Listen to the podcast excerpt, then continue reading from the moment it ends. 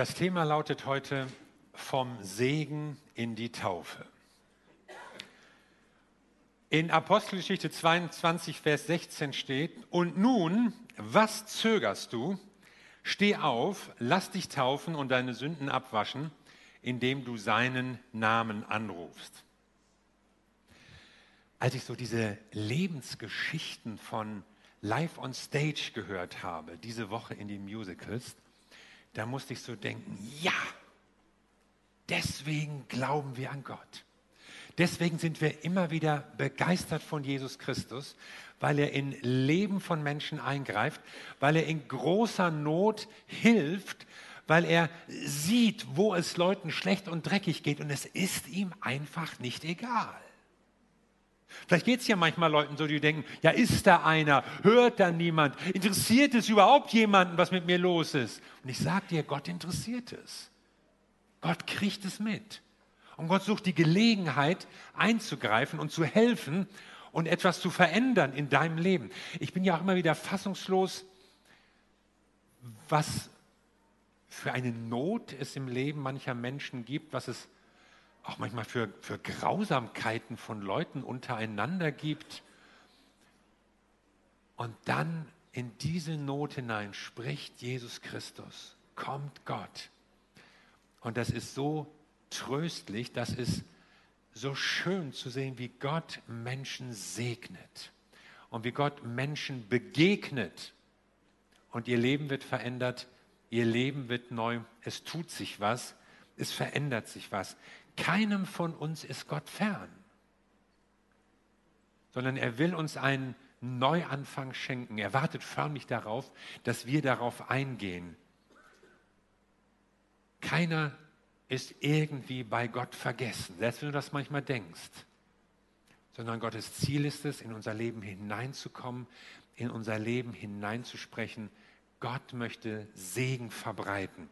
Und das wollen wir ja auch. Wir wollen ja eigentlich auch gesegnet sein. Und wenn Christen immer so vom Segen reden, dann meinen sie so eine Begegnung mit Gott, dann meinen sie Gottes Hilfe, dann meinen sie, dass Gott irgendetwas Gutes in ihrem Leben tut, dass es ihnen wohl ergeht. Manchmal geht es auch um ganz konkrete Dinge wie vielleicht beruflicher Erfolg oder Heilung in irgendeiner Krankheitssituation oder Versöhnung in der Familie, also irgendwelche Situationen, wo man ganz konkret Gottes Hilfe braucht und wo Leute dann einfach mit großer Dankbarkeit zurückblicken können und sagen, ja, Gott hat mir geholfen. Gott hat eingegriffen in meinem Leben, er hat es geführt und er hat es gut gemacht. Das griechische Wort für segnen heißt ja eulogeo und das heißt wörtlich übersetzt Gutes sagen. Also wenn Gott segnet, dann spricht er etwas Gutes über dein Leben aus. Und wenn Gott redet, dann passiert das ja auch. Gott sprach und es wurde. Und wenn Gott segnet, dann spricht er etwas aus und es verändert sich etwas. Gott will dich segnen. Er spricht in dein Leben hinein. Sein Wort, das geht in Erfüllung. Und darauf möchte eigentlich keiner verzichten. Deshalb soll ja auch die Gemeinde ein Ort des Segens sein. Wir kommen hier zusammen und wir gehen davon aus, wir begegnen Gott. Er spricht in unser Leben hinein und wir wollen auseinandergehen in dem Wissen, Gott hat mich gestärkt. Die nächste Woche wird eine gute Woche. Es hat sich gelohnt, Gottes Gegenwart zu suchen. Ich bin nicht allein. Und es gibt eigentlich nichts Schöneres, als zu wissen, Gott segnet, er wirkt in meinem Leben, er handelt. Gott ist mir persönlich begegnet. In Damaskus sitzt ein gläubiger Mann im Gebet, so nichts ahnt, man betet eben halt so. Und dann spricht plötzlich Gott zu ihm und sagt, steh auf und geh in die und die Straße, die gerade hieß die Straße. Und dort gehst du in das Haus des Judas und dort triffst du einen Mann namens Saulus. Und dem sollst du das und das sagen. Aber, aber Hananias hört schon gar nicht mehr zu. Was? Saulus? Nee, nee, nee, nee, nee. Von dem habe ich gehört, Pff, mit dem will ich nichts zu tun haben. Weißt du eigentlich, Herr, was das für ein Typ ist? In Jerusalem ist er über die Gemeinde hergefallen, hat die Brüder und Schwestern verfolgt, hat die Leute, die gläubig waren, drangsaliert, hat manche sogar ins Gefängnis gesteckt. Und jetzt kommt er nach Damaskus. Und weißt du warum? Weil er das Gleiche hier auch vorhat. Er will uns fertig machen. Er will die Gemeinde zersprengen. Er will uns alle entmutigen. Und Gott sagt, geh hin. Keine lange Diskussion, geh hin. Und ist ja mal doof, wenn man sagt, Herr, nein. Aber Gott gibt ihm eine zweite Chance. Er geht hin und trifft dort diesen gewissen Saulus. Und Saulus ist eigentlich ziemlich kleinlaut geworden, gar nicht so, wie Hananias das bislang gehört hatte. Er ist seit drei Tagen blind, weil er so eine merkwürdige Begegnung hatte vor den Stadttoren. Und er sitzt da und fastet und betet und versteht die Welt nicht mehr. Und jetzt kommt Hananias und sagt ihm einige Dinge, was in seinem Leben passieren soll, passieren wird, erklärt ihm sozusagen, was diese Begegnung da vor den Toren von Damaskus zu bedeuten hatte.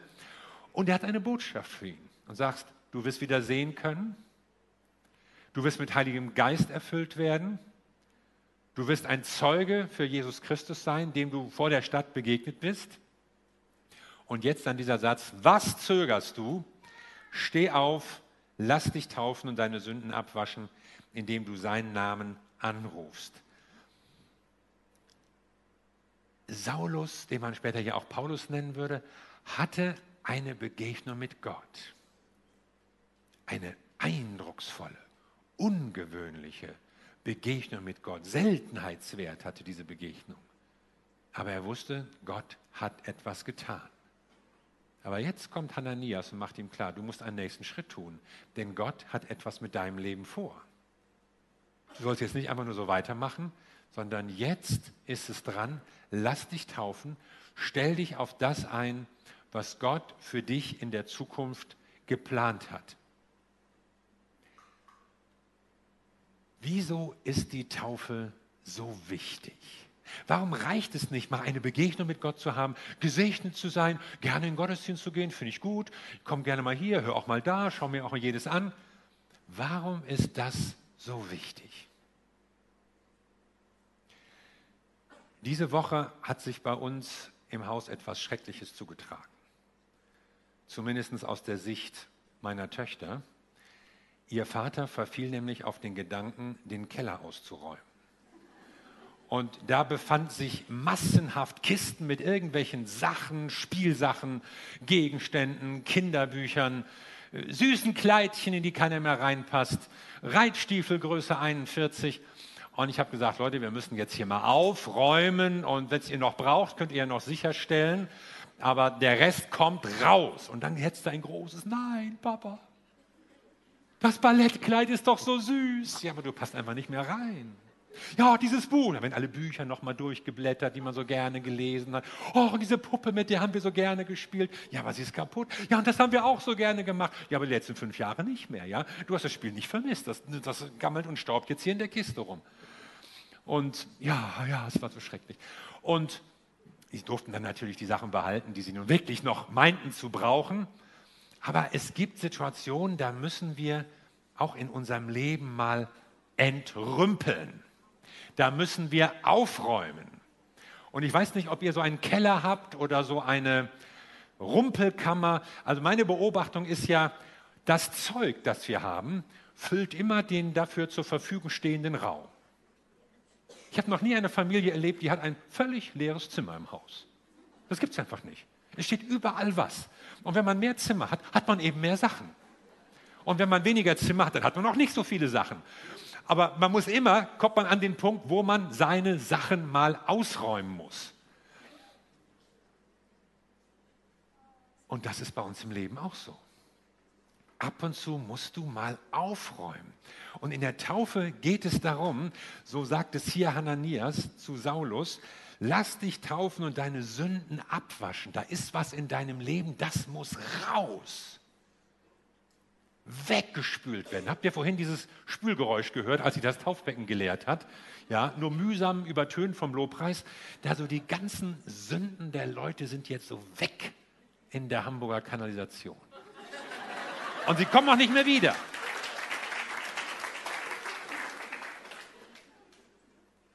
Manchmal brauchen wir diese Momente, wo wir unser Leben aufräumen und wo wir mit der Vergangenheit abschließen und sagen, jetzt beginnt etwas Neues, jetzt beginnt ein Neuanfang. Ich schaffe Platz für Neues, für ein neues Leben mit Jesus.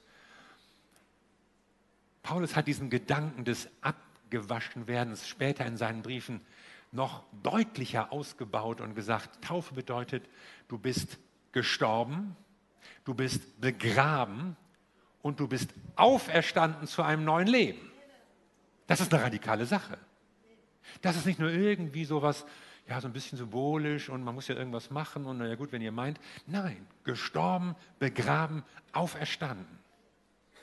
Und damit bist du nicht mehr unter der Herrschaft der Sünde, damit hast du ein neues Leben bekommen, damit bist du nicht mehr Sklave des Bösen, sondern du kannst jetzt nach Gottes Willen leben.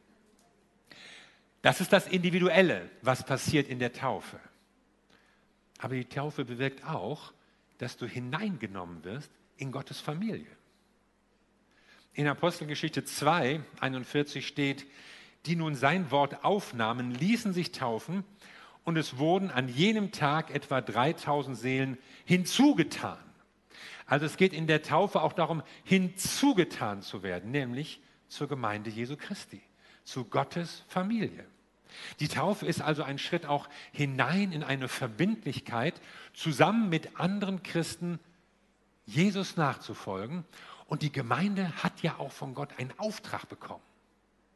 Das ist ja nicht nur irgendwie so die Wartehalle für die Leute, die irgendwann mal in den Himmel wollen sondern die Gemeinde hat ja einen Auftrag von Gott, etwas zu bewirken, etwas zu bewegen, etwas umzusetzen im Namen Jesu, hier auf dieser Erde. Und deshalb ist sie wichtig. Durch die Taufe wirst du in die Gemeinschaft mit Jesus hineingenommen, aber auch in die Gemeinschaft mit anderen Gläubigen. Die Taufe steht für Identifikation mit Christus, für eine Lebensgemeinschaft mit ihm aber sie steht auch für den Lebensauftrag, den du jetzt in deiner Gemeinde mit deinen Schwestern und Brüdern durchführen sollst. Und deshalb ist sie so wichtig. Und deshalb kennt die Bibel ja auch einen Taufbefehl. Jesus sagt klar, tauft die Leute, sagt er seinen Jüngern. Und an anderer Stelle dann eben, lasst euch taufen. Manche handeln so, als gäbe es in der Bibel so ein, eine Taufoption, einen Taufvorschlag. Wenn ihr möchtet, übrigens, man, man kann sich auch taufen lassen. Muss nicht sein. Also, wenn, wenn, ihr es ein bisschen intensiver mögt und so, also, wir wollen keinem zu nahe treten. Nee, sowas steht da nicht. Sondern Tauf. Manche sprechen auch von der Tauffrage. Ja, soll man sich taufen lassen? Soll man dies? Soll man das? Also, die einzige Tauffrage in der Bibel ist: Was zögerst du? Lass dich taufen. Und das sagt Hananias zu Saulus der sich vor drei Tagen, der vor drei Tagen eigentlich erst diese Begegnung mit Jesus hatte. Der hatte, ich hätte ja erst mal gesagt, oh Herr, ich, ich muss erst mal ankommen, ich, ich muss mich erst mal sortieren, ich, ich muss mir das gut überlegen. Aber Hananias sagt, was zögerst du? Lass dich taufen. Gott ist dir begegnet. Jetzt beginnt etwas Neues in deinem Leben. Manchmal habe ich den Eindruck, es gibt Leute, die wollen den Segen ohne Taufe. Die wollen Gott irgendwie begegnen, auch seine Hilfe. Er soll auch helfen im Alltag und so, wenn man an, ihn anruft oder ihn braucht. Aber so, so verbindlich in die Nachfolge hineinzukommen und sich auch in Verantwortung hineinnehmen zu lassen.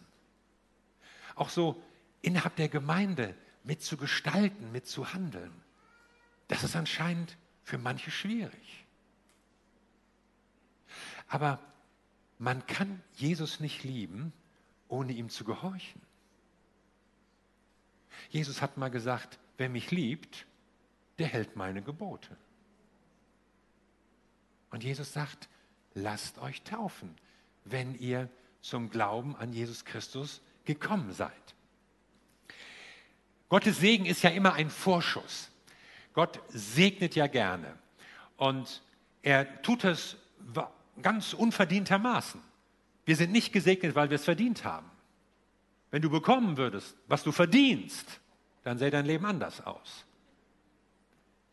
aber du wirst beschenkt aus Gnade und aus Güte und aus Barmherzigkeit.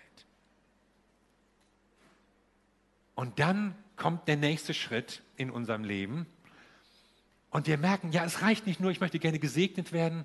Es ist ein Zeichen von, von Reife, von Erwachsenwerden im Glauben, auch sich in Verantwortung und Verbindlichkeit hineinzubegeben und dann auch anderen Menschen zu dienen. Also vom Segen in die Taufe ist ein Ruf in Verbindlichkeit in die Gemeinschaft, mit der Gott auch etwas machen und etwas bewegen will. So, jetzt kommt's.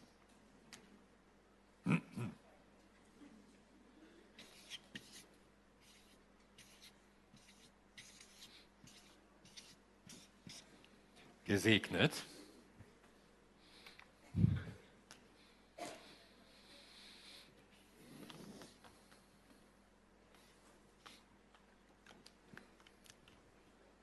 Und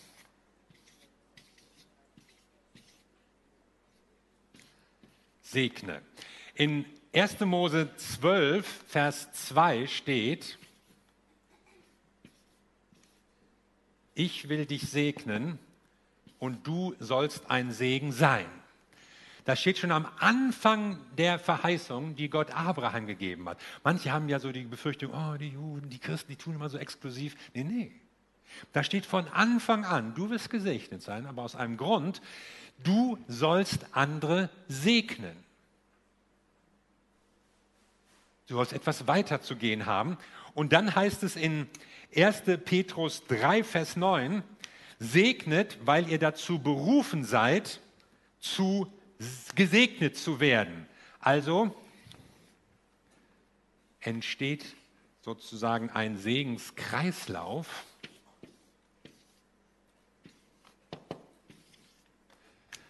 Du wirst gesegnet, und du sollst ein Segen sein. Und du segnest, weil du wiederum gesegnet werden wirst.